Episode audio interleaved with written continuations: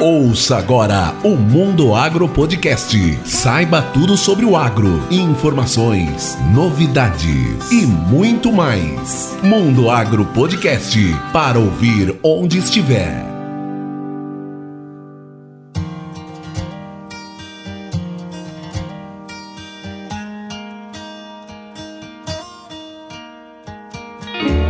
Se essa é a sua primeira vez por aqui, seja muito bem-vindo e bem-vinda. Esse podcast é feito para você que mora no campo ou na cidade e quer ficar por dentro de tudo que rola sobre o agronegócio no Brasil e no mundo. Eu sou o professor Rogério Coimbra e esse é o Mundo Agro Podcast, o seu podcast semanal sobre o agro para ouvir onde estiver.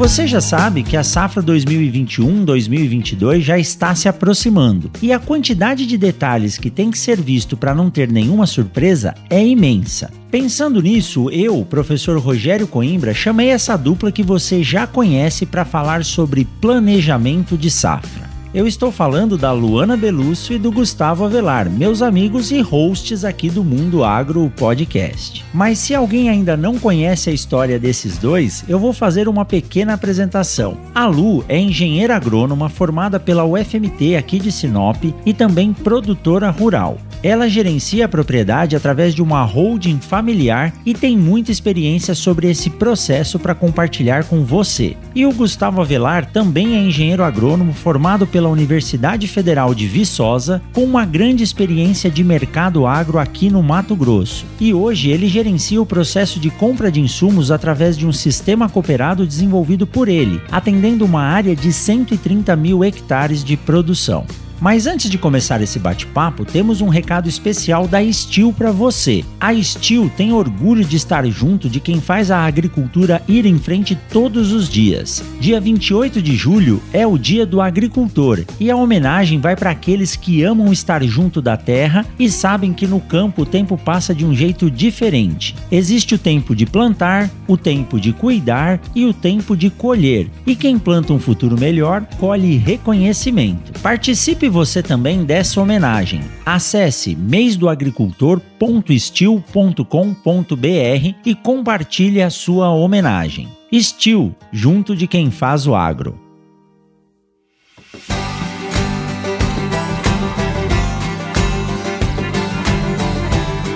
Olha só que dia, hein? Tô até arrepiado aqui. Consegui reunir a Lu e o Gustavo, esses empresários do agro que não têm agenda para conversar com o professor Rogério Coimbra. Eles são da casa, mas não entram em casa, né? Tudo bom, Lu? Tudo bom, Gustavo? Quanto tempo sem falar com vocês, hein? Tudo bem, professor, e contigo? Oi, Gustavo. Um tempão, né? Faz tempo que, a gente não, que eu não apareço aqui. O Gustavo, então, nem se fale, né? Ah, eu? Eu? Por que eu fiquei é, por último? Você, porque eu? a última gravação de podcast você não tava, só tava ah, eu acho que na penúltima você não tava, e eu tava. Então pode Mas ser. Nós estamos fazendo faz uma... Gente, faz tempo que a gente se encontra por aqui. Fala galera, bom demais estar aqui com vocês, bom demais te ver novamente, Lu, Rogério, vamos lá para a gravação sobre um tema que eu gosto bastante, que é a parte do planejamento aí, né? É isso aí. E eu chamei vocês porque vocês estão com uma experiência muito boa. Nós estamos chegando na safra 21-22 e o planejamento é tudo, né? Se quem não planeja, como diz o meu amigo, quem testa mais erra menos, né? Quem treina mais erra menos. E a ideia hoje é a gente falar sobre isso. A experiência da Lu, né? Uma é, gerencia aí uma holding de produção de feijão, milho, soja. Se eu não me engano, ela está entrando aí, acho que na piscicultura agora também, né, Lu? Ai, professor, piscicultura eu já tentei entrar e não deu muito certo. Brincadeira. É o lago para poder irrigar, porque a lua é irrigante, né? E o Gustavo aí com essa baita experiência da gestão aí de um conjunto de produtores que ele vai conversar mais com a gente sobre isso. Então, fica aí, segura que nós vamos falar hoje de planejamento de safra. É isso aí. Bom, Lu, Gustavo, começando aqui esse nosso bate-papo, é um assunto bem sério, né? Porque nós conversávamos antes de começar a gravar que já tem produtor planejando safra aí com mais de um ano de antecedência. E eu quero saber como que é esse negócio. Qual que é a importância de você planejar a safra e é possível já a partir de hoje você planejar a safra 22, 23? Como que funciona isso? É, então, é, a gente está vendo aí quanto o tempo está passando e a gente já está planejando há mais de um ano, né? E, e ao mesmo tempo que é bom esse planejamento bem antecipado, nós produtores é algo bem difícil, né? Principalmente assim quando você vai fechar. É, eu já recebi proposta de adubo para 22, 23. É, Olha aí. É, então, então assim é, é meio loucura porque você faz, é, você não sabe se é o momento certo, se não é. E a volatilidade de, de preço, de dólar, tá, tá uma loucura, assim. Então você não sabe, será que é o momento? Será que não é? E a gente, como produtor, a gente sabe que a gente nunca vai acertar é, a mosca, né? O branco do olho da mosca. Mas a gente fica bem nessa, nessa divisão aí, bem. Tipo, eu fico preocupada, sabe? Que é uma loucura, assim. Você, quando você para e analisa, você fala, gente, eu tô, na, tô fazendo compra para daqui a um ano, então é bem, bem loucura mesmo. Mas assim, é bom ter esse planejamento, mas eu vejo assim, é, com essa loucura de preço, de, de dólar, tipo, eu, a gente fica meio doido assim de parar para analisar bem friamente, né?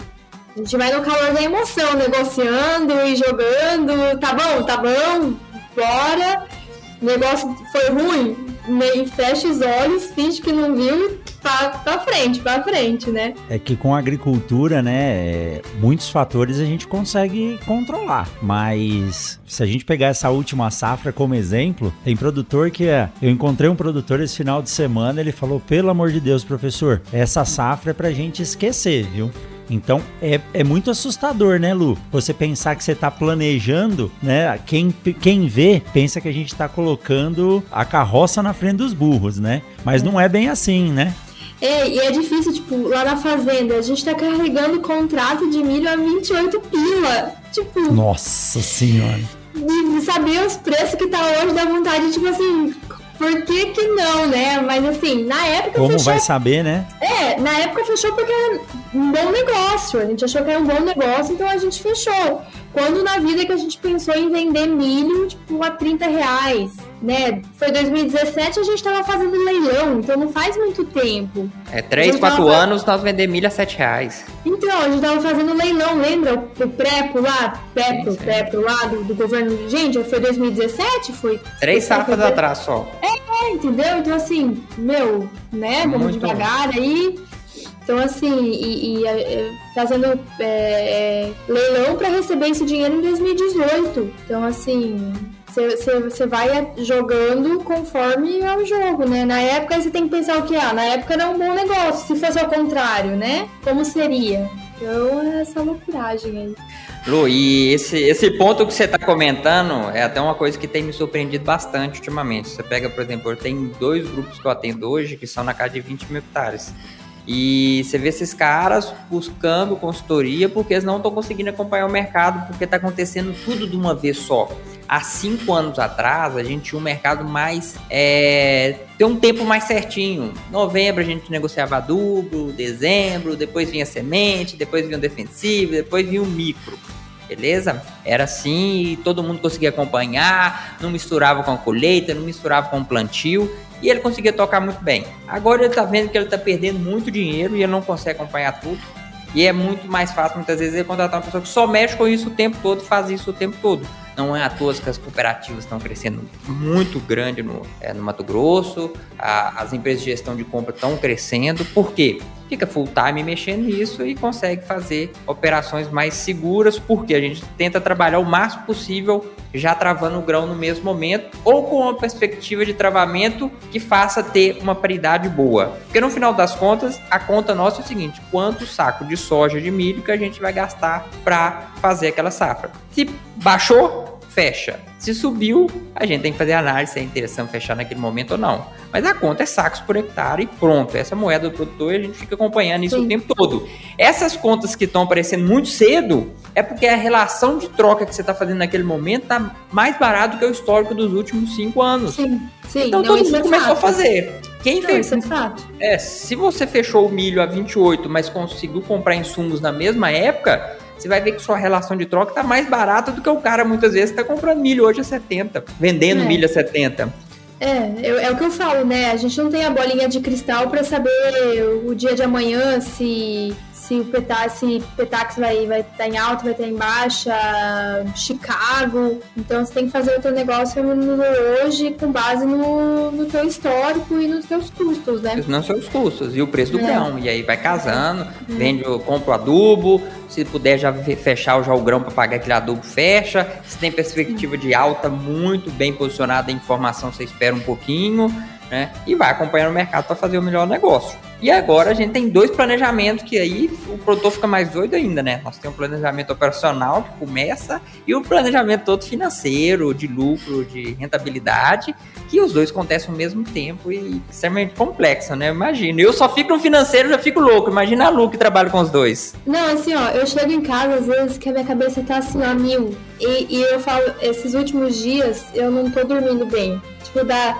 duas, três horas da manhã, acorda, daí começa. Ah, tem que fazer isso, isso, isso, isso, isso, daí eu vou anotando, sabe? Aí eu paro e penso, calmamente, calmamente, né? Aí até que eu consigo dormir, mas eu consigo voltar a dormir, tipo, lá por quatro e meia pra acordar às seis, seis e meia e trabalhar, mas, tipo, tá, tá uma correria danada. Tipo, eu vejo isso que a gente, tipo, nós aqui em casa, a gente não é um grande produtor, sabe? E, e, e, e quanto a gente tá sofrendo, sabe, com, com mão de obra e, e meu Deus, você vê, eu precisava de umas 10 pessoas para me ajudarem no escritório, sabe? E falta caminhão, e faz falta gente.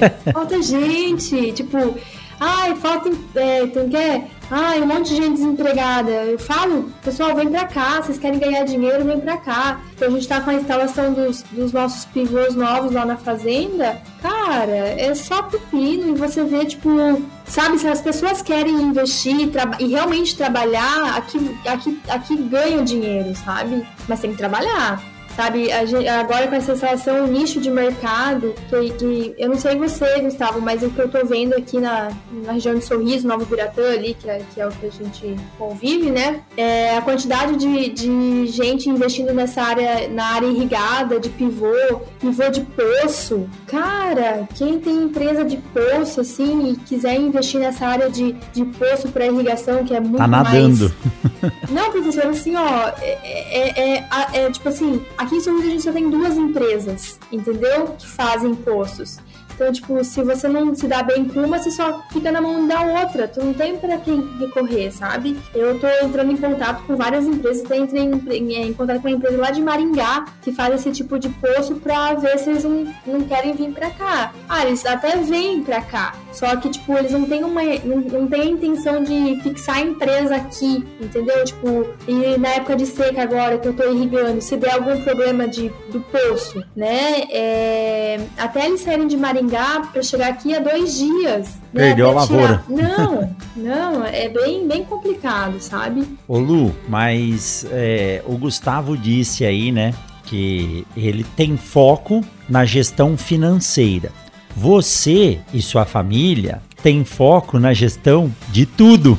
Uhum. do pneu do carro que fura ao poço do pivô. É, eu costumo dizer nas palestras que eu não, nunca tô lá para ensinar ninguém a fazer nada sobre sementes, mas como eu leio, estudo e trabalho dia e noite com sementes, talvez eu consiga ter alguma noção diferente daquela pessoa que tem que tomar conta da fazenda durante todos os dias, 24 horas por dia, como você disse. Chegar à noite, você tá esgotado. Mas a gente sabe que a grande maioria dos produtores no Brasil trabalham da mesma forma que você, né? Fazendo a própria gestão do negócio. Uh, o que, no que, que vocês se baseiam para poder tomar as decisões? É uma decisão em família? É uma decisão baseada em estrutura de dados? Como que vocês fazem isso? É, a gente busca, né? Tipo, por exemplo, a gente é, eu busco as cotações, né? E em cima das, dos preços que eu paguei é, na safra passada,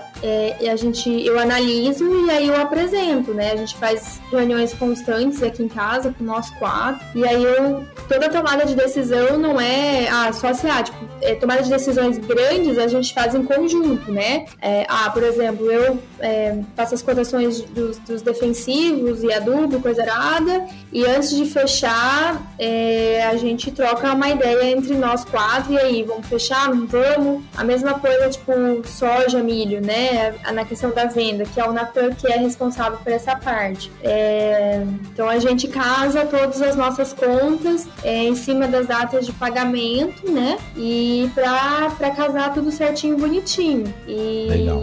e aí depois de, mas tipo assim, ah, uma venda em reais, por exemplo, dá tantos reais. A gente tem um grupo de WhatsApp, nós quatro, e a gente manda tudo ali, né? Ó, e aí, vamos fechar? Não, vamos fechar. Então, tipo, ah, se dois dá o ok, né? Por exemplo, uh, meu pai e o Natan dão ok, então fecha. Ou eu e meu pai fecha, entendeu? Então, assim, a gente sempre junto. Aí, só quando assim, ó, o pai falou assim, ah, vocês que sabem. Aí eu e meu pai, tipo, a gente não, então vamos fechar, vamos fazer. E a mesma coisa é a questão de, da área irrigada, agora que a gente está aumentando, né? O ano passado a gente viu essa questão de pandemia, a explosão das commodities, os preços, e a gente já tinha esse projeto, quando a gente colocou os dois primeiros pivôs, a gente já tinha esse projeto de ampliar, mas mais para frente, né? E aí o ano passado a gente viu é, essa explosão dos preços das commodities, principalmente tipo feijão aí, né? A gente viu que subiu bastante. E aí a gente falou assim, ó, vamos, vamos cotar.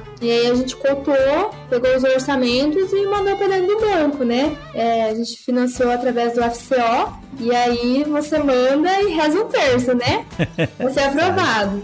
Depois que é aprovado, você reza mais um terço para sair a cédula. E quando sai a cédula, mais um terço para vir o dinheiro. E aí a gente é, foi fazendo assim, e ainda bem, acho que a gente fechou no momento certo, sabe? A gente conseguiu travar os nossos orçamentos tudo o ano passado, porque do ano passado para cá subiu muito, muito, muito. A, a, questão de tubulação subiu 40%. Então eu acabei fechando e os orçamentos e paguei com recurso próprio até chegar, até vir o recurso do banco, né? E aí, a, tipo assim, foi a nossa sorte, porque veio um reajuste aí do pessoal que eu, que eu fiquei sabendo de 40%.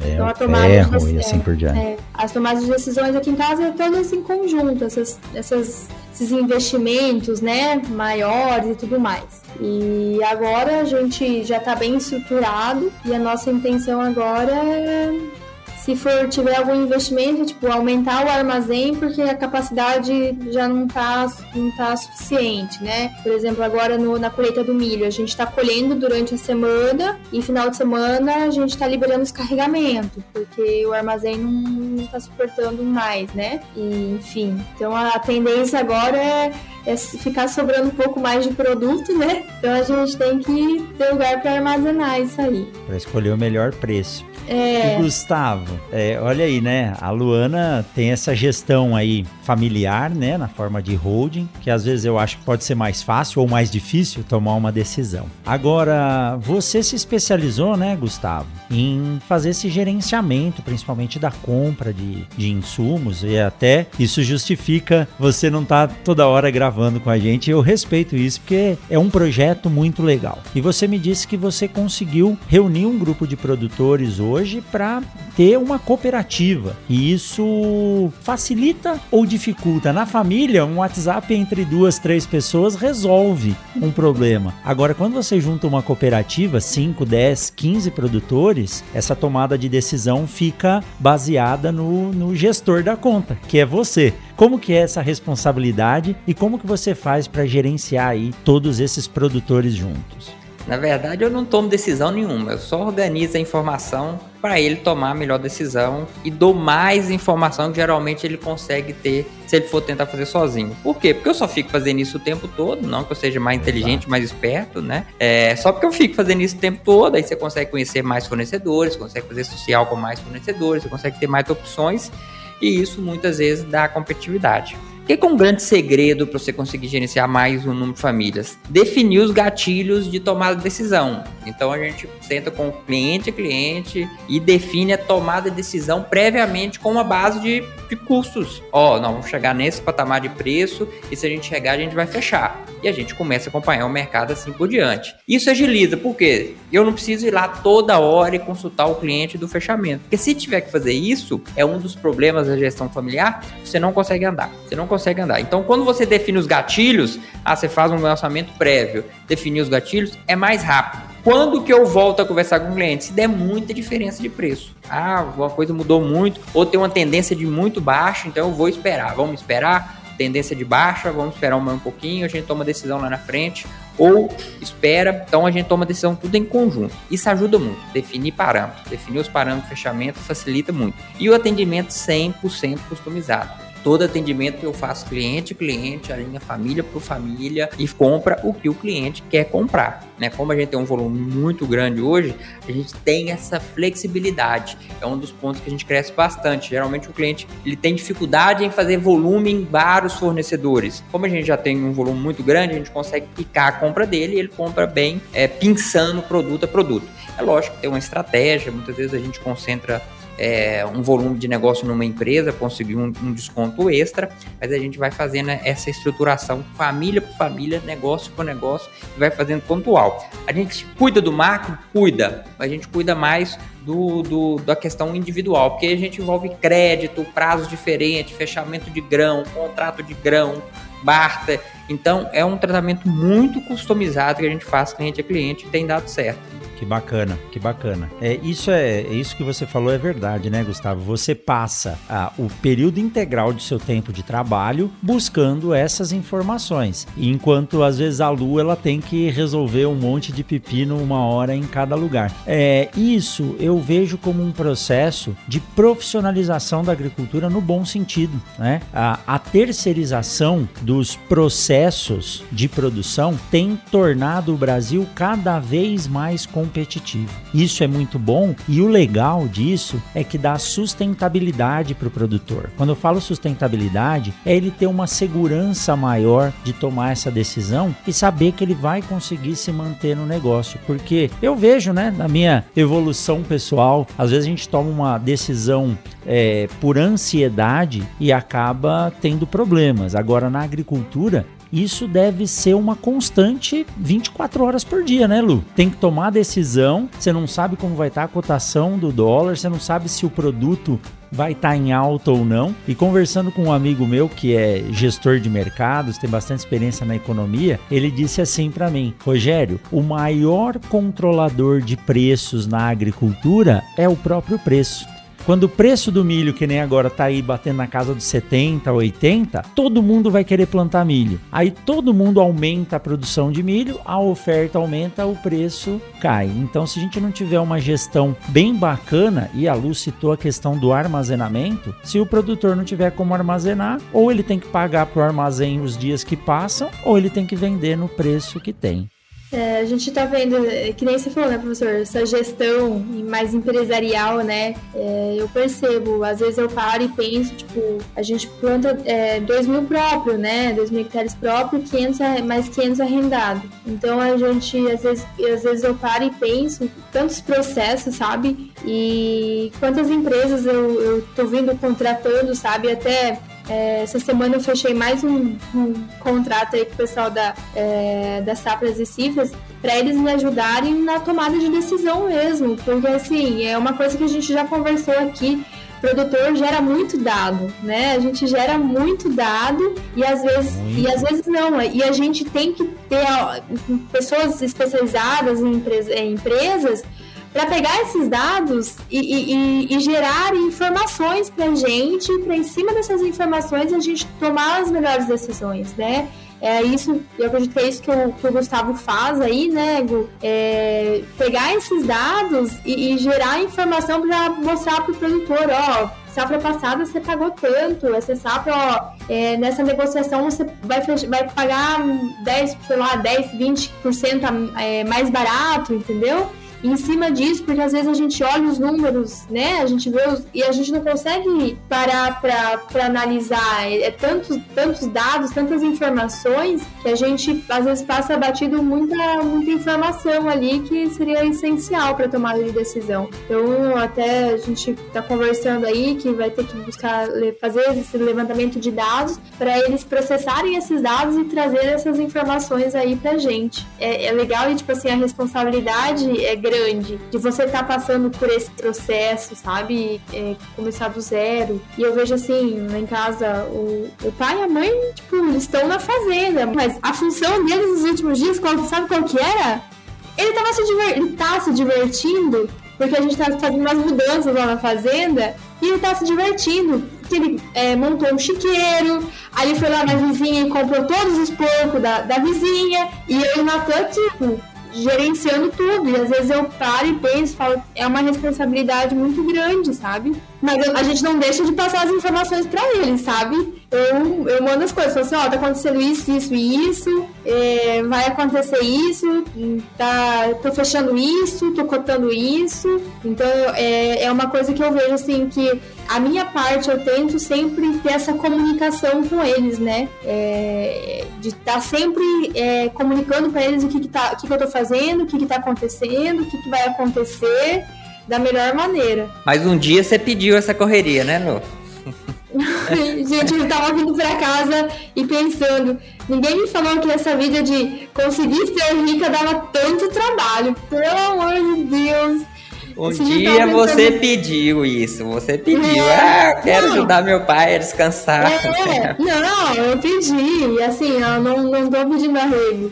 Só tô esperando aquela parte onde fala assim, depois de tantos anos, aí aparece eu na beira da praia, pegando meu jatinho, tipo, tirando umas férias. É e, Isso aí. Enfim. Tá... Sucesso só vem antes de trabalho no dicionário, né? O resto é. é. com a gente. Mas todo aquele tempo que o xerife mandou bala na área enquanto você estava na faculdade, Sim. agora ele vai pescar, cuidar dos porcos, dos carneirinhos e assim por diante. Mas é isso aí. Você colocou um ponto muito importante, Lu, que é um ponto que eu gosto de trabalhar muito e eu tenho muito cuidado em cima dele pensando no mercado o mercado tem muito ruído e a gente tem que separar o que é verdade, o que é informação mesmo que você pode tomar decisão, do que é só ruído para você ser muitas vezes especulativo. Acontece muito uhum. no mercado. É. Porque a tomada de decisão é, é, muito emocional em qualquer pessoa. A venda é emocional, tomar decisão é emocional. Quem acha que é racional não consegue trabalhar no comercial nunca. E aí, o que, que o mercado aprendeu a fazer? Vou te falar o que, que o mercado aprendeu a fazer. Ele aprendeu a trabalhar com medo, tanto medo de alta, tanto medo de baixa. Então, a gente vê o mercado especulando informação, especulando movimentação para trabalhar o medo. Quando a soja cai, o cara começa a fechar igual um louco, sem ter informação se a demanda tá boa, se a oferta tá bacana, se é uma movimentação de fundo, né? Então, um dos problemas que eu tenho hoje tirar um pouco essas informações que é ruído que é um tanto de ruído, 24 horas por dia ruído de mercado. Todo mundo sabe explicar o que o mercado está acontecendo. Ninguém sabe prever, né? Eu acho bacana isso. Depois que aconteceu, todo mundo me fala o que, que aconteceu. Olha, isso aí eu não preciso, não. Isso aí eu já sabia, né? É, é verdade. Não preciso pagar nenhum real para saber disso. É um dos problemas que eu tenho em consultoria hoje. Eu pago lá, eu fico vendo 99% das informações são informações atrasadas. O cara só me passa informação depois que aconteceu depois já aconteceu, não tenho como tomar outra decisão. Então não adianta. Então tem muito ruído. As pessoas têm que tomar cuidado com. E não é só no agro, não. Qualquer mercado ele vive de muito ruído. E o que importa mesmo são pequenos detalhes ali de oferta, demanda, são informações que a gente fala mais fundamentalistas, que vão definir mesmo o preço final. Especulação do dia a dia, o mercado vai sempre ter alteração. Vai subir, vai descer. É, todo ano é um ano diferente. Não tem como falar assim, ah, esse ano eu vou fazer a mesma coisa que eu fiz no ano passado. Vai se fuder, vai dar errado. vai dar errado. Todo ano um ano diferente. Foi bom comprar cedo? Foi bom, mas eu acho que a gente vai vir com a onda agora de comprar tarde, né? Só que tem um limite, você não pode comprar na boca da safra, porque muitas vezes você não vai ter produto. Mas não, a gente vai vir a gente com tá outros... vendo aí, é. né? A gente tá vendo aí até o pessoal tá, tá, tá tentando mudar a questão do, do MAP. A gente fez pedido de MAP. O pessoal tá mandando, tipo, se podia é, mudar o MAP pelo, pelo mapinho, né? Aí a gente falou assim, não pode, porque a questão de. tá bem complicada aí a questão de, de adubo, né? E o mercado é assim, ó. Por que, que eles estão fazendo isso? Porque é pra você falar não tá mais caro, se você for comprar. Se tivesse ao contrário, eles não iam trocar seu produto. Não ia trocar nunca. Você batia o pé e trocava. Agora, já que eles estão ganhando, é, eles sabem se você falar não, você não vai ter o produto, e ele trabalha no medo. Isso acontece. É, infelizmente é assim. Né? A gente pode falar que não, mas é. Hoje ele te empurra a goela abaixo e você não tem nem o que fazer. Né? Faz parte do mercado. É, nós estávamos numa reunião com uma grande cooperativa de sorriso e um amigo meu falou: Olha, ele tem mais de 20 anos de compra de cooperativa. Ele falou o seguinte: o mais bobinho no mercado nosso é passa a perna em sapo. Então, o mercado não é não é para brinquedo, esse mercado agro de multinacional não, que é muita commodity e as empresas são grandes, os caras são muito bem treinados e eles vão ver a gente como número. São parceiros? São mas eles vão ver o lucro final da companhia o tempo todo e o produtor tem que começar a aprender a fazer isso, ver o lucro da, da operação dele. Né, o produtor ainda eu acho que ele é muito amigo dos fornecedores dele, né? Por ter uma posição ali com medo do fornecedor não atender ele ele acaba deixando o lucro dele no fornecedor. Uma conversa que eu tive com o Ortiz, é, que você conhece, falou: Gustavo, mais de 60% dos, dos, produtores hoje estão deixando o lucro dele no mercado, estão trabalhando para o mercado, estão né, fazendo um monte de coisa, mas o lucro não fica na propriedade. Ele não tem essa gestão financeira ainda. Eu acho que é um ponto muito importante que a gente precisa melhorar no planejamento. É, por essa questão da gestão financeira mesmo que eu vejo, sabe? É, tanto que eu, eu bato cabeça muito aqui vocês não têm noção, sabe? De ter essa, essa gestão financeira bem alinhada, bem certa, né? É, tanto que eu estou buscando empresas aí, pessoas parceiras para me ajudar é, nesse auxílio da, da questão da, da gestão, porque a gestão financeira é, né? Então é, é, bem, é bem complicado, assim, sabe? É, tomadas de decisões e a responsabilidade, sabe? Depois você fica você acaba se pegando, né? Tipo, ah, devia ter segurado ou não, devia, tipo, ter vendido, sabe? É, esses, esses tempos atrás a gente tava com. Eu falo, nunca sobrou soja até metade do ano, né? Porque tinha um monte de coisa pra pagar. Primeiro ano que sobra soja, a gente segurou, segurou, segurou, não, vai subir, vai subir, essa questão vai subir. E a gente tava pronto pra fechar, tipo, um contrato, não fechamos por causa de centavos. E no outro dia começou a cair, cair, cair, cair, cair, cair. Eu falo, meu Deus, você entra num desespero, você fala, por que, que eu não fechei, né? E a questão, tipo. E também eu recebo um monte de gente, um podcast, aqueles áudios. Ah, porque o mercado aconteceu isso. E foi bem o que você falou, né, Gustavo? Tipo, cara, já aconteceu, já tô sabendo, não quero saber, eu quero saber, tipo, né, faz a previsão aí, né? Mas acho que nem os, os mais. É mais experientes aí estão se pondo para prever alguma coisa porque o mercado tá uma loucura, né? Dólar é quase 6 reais até 40 dias atrás e agora 5,20, 5,15. Vou te contar uma estratégia que eu uso muito dos meus clientes aqui, ó. Quando eu vejo que tem soja sobrando e milho sobrando, eu começo a comprar produto à vista e mandar para eles. Ó, tô comprando isso aqui à vista e, ó, tem que pagar. Porque se ele sabe que ele tem aquela conta, ele não gasta aquele dinheiro à toa. Então já tá, em, já tá aquele dinheiro ali, já tá pronto e automaticamente eu, eu consigo garantir um lucro maior para ele na próxima safra. Eu, aí eu vou te dar uma sacada aqui que quase todos os produtores erram.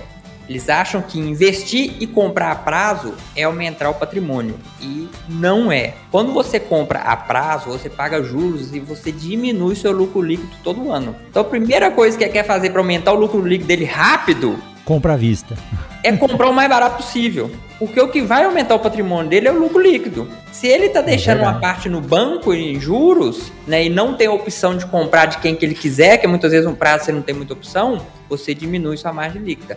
Então a gente vai forçando o cara a comprar à vista, dar um tom, tentar fazer 100% à vista, porque eu sei que depois que eu fizer isso, e eu tenho clientes que já fazem isso, eu conheço gente que já faz isso, os caras estão comprando fazenda de 3 em 3 anos, porque ele consegue aumentar muito o lucro líquido. E na época que tiver ruim o mercado, aí que ele consegue dar diferença ainda. Porque quando o mercado voltar, vai sumir o prazo e vai sumir o dinheiro.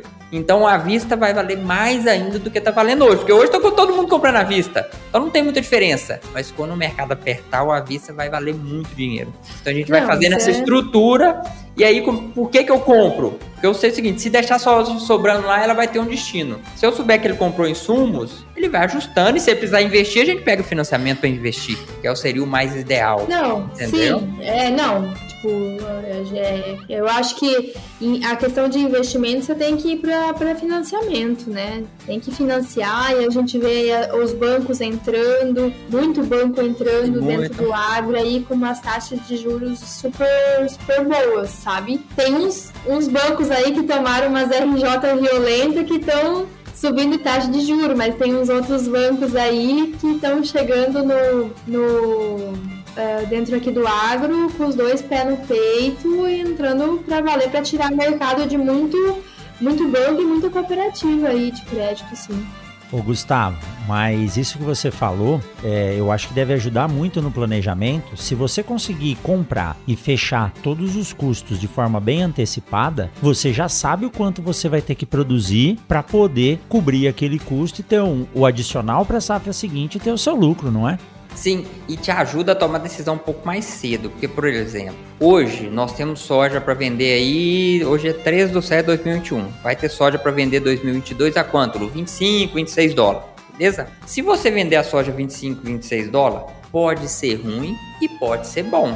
Por que, que eu tô falando isso? Se você vender ela e não tiver conta nenhuma para pagar e seus insumos continuar subindo e o produto é dolarizado, você vai tomar ferro. Sim. Aquela soja que você compraria, vamos por exemplo, um quilo de glifosato, num, é, vou fazendo uma conta é, que não existe, mas por exemplo, eu compraria 2 kg de glifosato com um saco de soja, se o glifosato subir, o saco de soja vai conseguir comprar menos. Então, como é que eu faço para vender uma soja futuro e não tomar risco? Começa a comprar produto. É uma estratégia que mais dá certo, mas é a, a sua sobra, entendeu? Então, por exemplo, ah, vamos comprar o adubo de 2022, 2023 à vista, né? Mas aí eu já vendo a soja e, tipo assim, eu garanto uma paridade boa. Então a gente começa a fazer isso. O cara não vender e não ficar no risco. Porque acontece muito, o cara vende porque é um bom preço e ele não trava nada para pagar aquela conta e aí pode ser bom, pode ser ruim. Um erro muito comum também. Nós trabalhamos com commodity 100% dolarizado, beleza? Toda venda em reais descasada, você está cruzando moeda. O produtor não percebe isso. Se ele comprar um adubo em reais e ele não travou a soja, ele está cruzando moeda, porque aquilo ali está travado em reais e a soja dele tem uma conversão no Petax. Então, muitos produtores também erram nesse ponto. Eles acham que reais é seguro. Reais não é seguro no agronegócio se você não fechar as duas pernas que a gente fala, né? Trava o grão e trava o produto. Ah, quero arriscar. É mais fácil, é mais seguro você arriscar no dólar do que arriscar no reais pra você não ter esse cruzamento de moeda. Tem vezes você ganha muito? Tem vezes você ganha muito. Né? Se você fechar um produto em reais e o dólar é, disparar, relação fica muito boa, né? Mas se muitas vezes você perde bastante dinheiro. E o, o, segredo é o seguinte: se você fizer um custo bom, você sempre vai ter lucro e sempre vai crescer no longo prazo. Agora, se você ficar indo e voltando, é uma hora você vai tomar prejuízo. Tem que subir um degrau de cada vez, né? Não adianta querer passar por cima um do outro. Bom, é, mas pode ir, fala lá. Não, não. Não, o que eu ia, o que eu ia, nós estamos chegando aqui já em quase 45 minutos de papo. Esse papo é bom, esse papo é, é bom. Nós vamos ter que voltar para continuar. Mexe Mas a, a, Lu fez um olhar assim, ela quer falar alguma coisa. Fala, Lu. É. Não é fácil tomar essa decisão, né? É, vai lá. Não, é, você tava falando, né, Gustavo? Eu tava aqui pensando. A conta não é difícil, né? É, a conta não é difícil, não é, não é difícil você fazer esse, essa projeção, esse, é, esse planejamento. Só que o que acontece que eu vejo, que era o que estava acontecendo aqui em casa, né?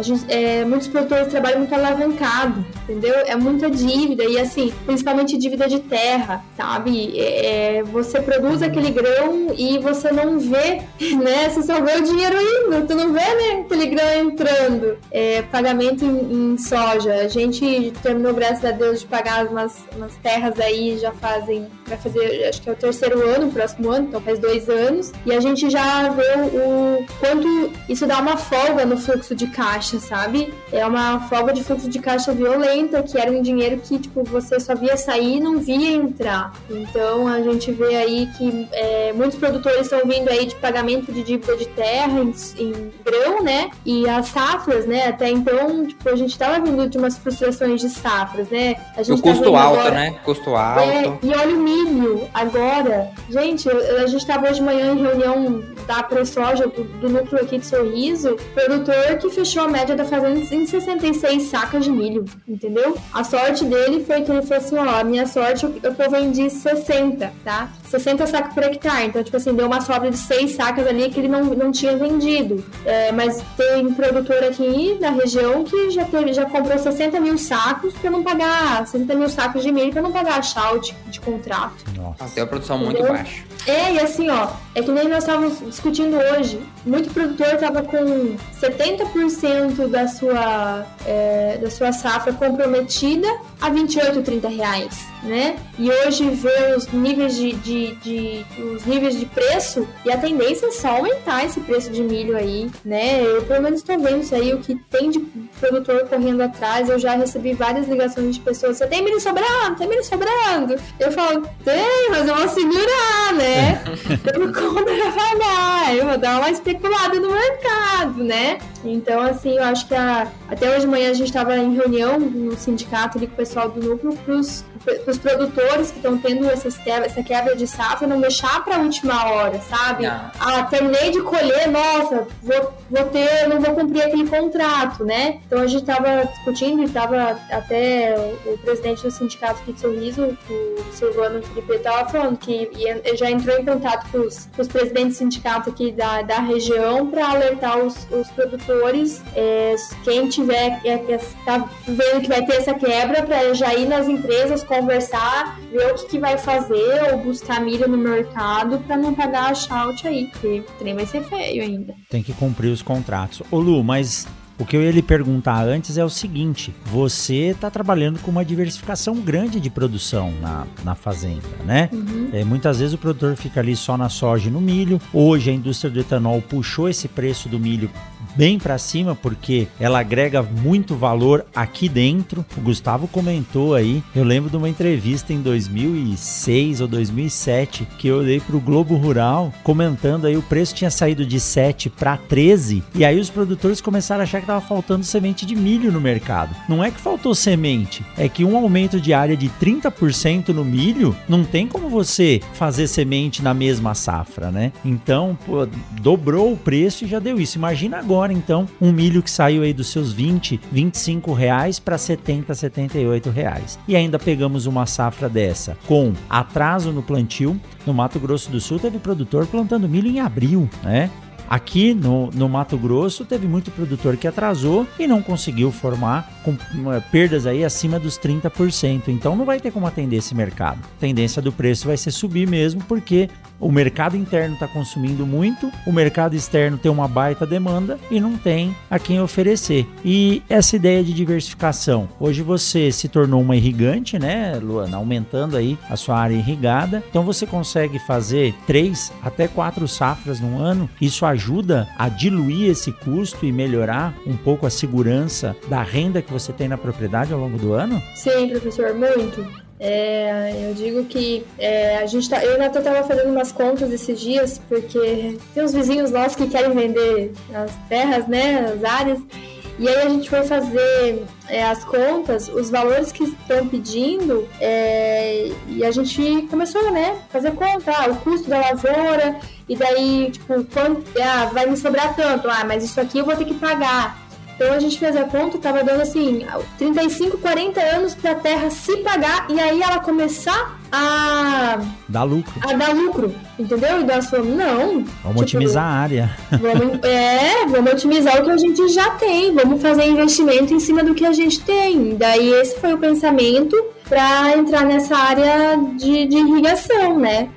E Claro, não é fácil. Você não tem mais dois meses aí de férias. É batidão o ano inteiro, entendeu? você terminou de colher o soja, você, tipo, esse ano, colher, terminando de colher o soja, a gente foi colher arroz, porque na área irrigada a gente colheu em janeiro, a gente plantou arroz. Aí terminou de colher o soja em março, já fomos para a colheita do, do. Do arroz. É. Aí plantamos feijão. Aí, ah, vamos terminar, acho que mais duas, três semanas de terminar de, de colher o milho. E final de, de agosto, e, é, final de julho, início de agosto, já tô colhendo o feijão. Então, aí colhe, tira o feijão, aí joga calcário. Já para dia 16 de setembro já tá lá. Já colocar soja no chão de novo, olha aí. Isso é, daqui é um... dois meses, gente. É. Daqui dois meses.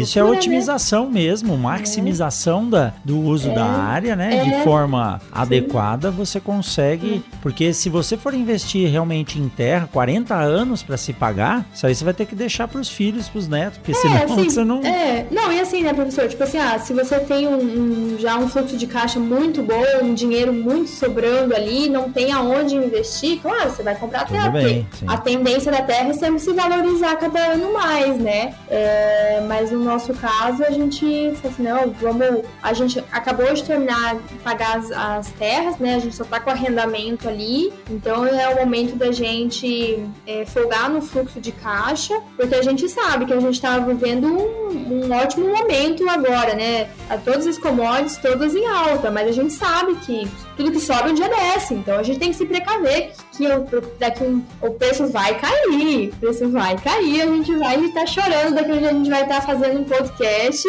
falando, comentando da, da queda dos preços, né? Então a gente tem que começar a ter essa visão a, a, a longo prazo, né? Rogério e Lu, na minha seis anos da minha vida, bem no início da minha carreira, eu trabalhei muito tempo em indústria japonesa. E o ensinamento que eu tive por ter vários acionistas do Japão, e esse pessoal é, ter empresas centenárias de 150 anos, 200 anos, que esses caras se preparam para as quedas dos problemas o tempo todo. Tem um ditado seguinte: na guerra, preparo para a paz, e na paz, preparo para a guerra.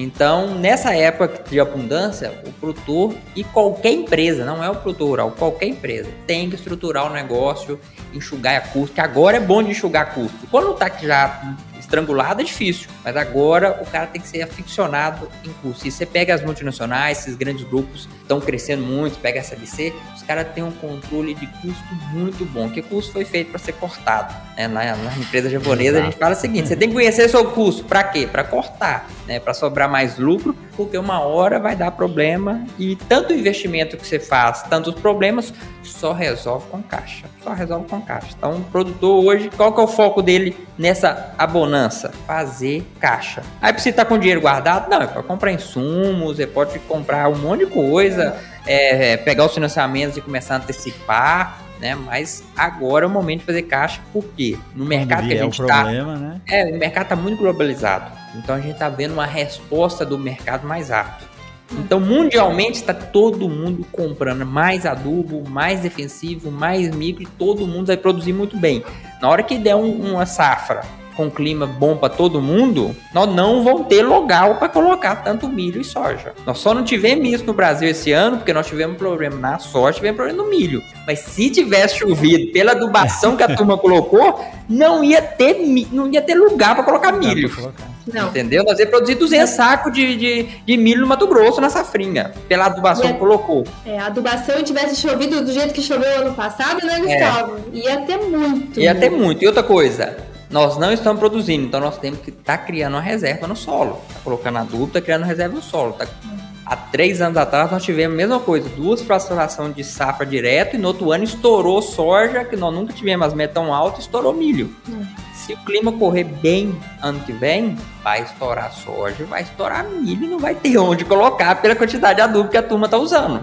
É, mas né? você, você chegou a reparar que as previsões estão bem, tipo, quietas. É. Ninguém, né? Eu lembro que esse ano, vários anos passados, a gente tinha aquela a, é hora de, de plantar, é, é hora de plantar lá da fundação, que vinha o Marco Antônio e já tinha as previsões para e esse ano não, tipo, tô tentando acompanhar, até tô buscando umas previsões aí para ver se eu planto ou não planto feijão. Ninguém quer arriscar, né? Não vai, ninguém quer arriscar. É. Ninguém quer arriscar, ninguém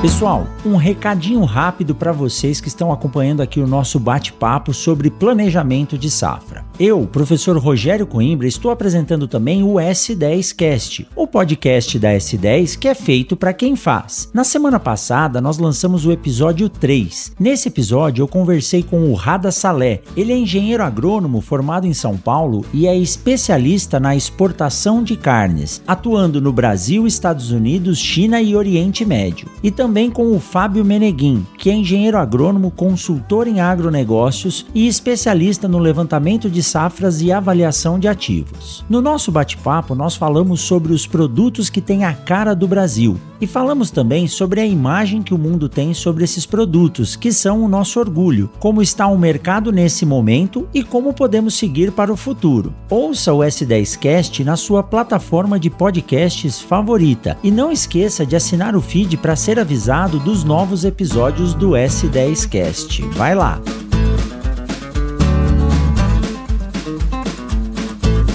Bom, você que nos ouviu até agora deve ter ficado aí com a pulga atrás da orelha. É um tema muito importante. Uh, estamos aqui com dois especialistas, né? O Gustavão e a Luana, e é muito legal ouvir esses relatos de experiência. Então isso serve para que todo mundo coloque aí a, a mão na cabeça, pare, pense, utilize o que tem de tecnologia disponível hoje. A Luana falou muito bem, a gente gera muito dado na propriedade rural, no escritório da fazenda. Só que não adianta fazer análise descritiva. Nós temos que ter recursos para entender e poder fazer uma análise preditiva. Para isso a gente precisa de auxílio de especialistas especialistas e usar esses dados, senão fica um monte de lixo aí guardado. Mas Lu, Gustavo, muito bom poder bater esse papo com vocês aqui. Faz tempo que a gente não se encontrava e viemos nos reunir de novo para fazer um podcast aí com chave de ouro. Pré-safra, a gente está discutindo e vamos voltar logo lá no começo do plantio da, da soja para fazer uma análise mais próxima e precisa do que vai acontecer nessa safra. Beleza? É, Gustavão Lu, muito obrigado conversar com vocês. Estou muito feliz e assim, tenho certeza que vocês estão evoluindo bastante aí. É gostoso poder ter contato e acesso com vocês e aprender um pouco. Eu fico aqui só na escuta, ouvindo aí a experiência de vocês. Não, professor, vamos marcar sim, né, Gustavo? Daqui um dia a gente está aqui, vamos pegar os pontos que a gente discutiu nesse podcast e ver se a gente acertou, se a gente errou. é, mas assim, professor, voltando, eu falo que não existe profissional mais resiliente do que produtor rural, né? Exatamente. É verdade toma pau e, tipo assim, eu, eu aprendi isso com meu pai, né? Tipo, porque eu sofria no começo, tipo, a gente fazia um negócio errado e sofria. Meu pai falou: não, olha pra frente, bora, bora, bora, não dá pra ficar. Ah, deixei de ganhar, devia ter fechado, né? E eu, e eu aprendi muito com isso. Então, assim, ah, fez um negócio errado, então bora pra frente, o outro vai ser melhor, porque você não pode ficar. É Sofrendo ali remoendo, né? Sofrendo. Uhum. Lu, eu acho que o produtor rural tem uma fé inabalável. Nunca vi uma fé tão grande. Eu acho que é um dos grandes segredos do agronegócio brasileiro ser o que é hoje pela fé. Ele planta com problema climático, com um monte de problema, ele reza, ele cuida de cada semente para produzir o máximo possível, porque ele tem fé que vai dar tudo certo no final. É, acredito que aquilo ali vai dar certo, vai, né? Vai. Diferente de outros países, né? Que ele não precisa rezar, porque se ele não produzir, chega na caixa do correio o cheque com o valor que ele iria receber, porque a gente sabe que o produtor rural no campo é a maior riqueza que o país tem. Tanto que alguns países pagam para que as pessoas se mantenham no campo com a mesma qualidade de vida ou até melhor do que quem está na cidade. E aqui nós temos que fazer essa briga. Lu, quando dou aula, não sei se eu falei isso na época para vocês, mas eu comparo o produtor rural com a equipe de Fórmula 1. Sempre sempre gostei de Fórmula 1, então era assim: o carro começava a correr mais, as equipes começavam a se destacar, vinha uma norma, uma lei lá, ó, tira a suspensão ativa, tira o turbo, e aí as equipes tinham que se virar para continuar andando na mesma velocidade com o que eles tinham de recurso. O produtor rural é igual. Uma hora ele tá lá produzindo, de repente cortam um defensivo que não pode usar, ou tiram um material do mercado, ou um adubo não pode mais ser comercializado, e ele tem que continuar se virando nos 30 e desenvolvendo a produção. Mas isso é muito bom, dá orgulho de estar do lado dos produtores e dos técnicos que atendem aí e fazem esse Brasil crescer do jeito que vem crescendo, né? É isso aí. Tamo aí, na luta, batalhando. Obrigada. Muito obrigado. É isso aí. Então tá bom, pessoal. O que eu desejo sempre é uma boa safra a todos. Gustavão, Luana, um grande abraço, beijão para vocês e a gente se encontra daqui dois meses no início da safra para mais um bate-papo desse. Não, a gente se encontra antes no, no próximo é. podcast, é. professor. Até lá a gente vai se reunir de novo. Mas com esse tema nós vamos voltar e tá aí, né, Lu? Daqui dois meses. Combinado. Beijão, um abraço para vocês. Tchau, tchau. Até mais. Tchau, até mais. Você acabou de ouvir o Mundo Agro Podcast, o seu podcast semanal sobre o agro, disponível na sua plataforma de áudio preferida. Siga o Mundo Agro Podcast no Spotify ou na Amazon, assine no Apple Podcast e se inscreva no Castbox ou no Google Podcast e favorite no Deezer. Assim você receberá uma notificação a cada novo episódio publicado. Eu sou o professor Rogério Coimbra e encontro vocês na semana que vem em mais um episódio do Mundo Agro Podcast. Podcast. Mundo Agro Podcast para ouvir onde estiver.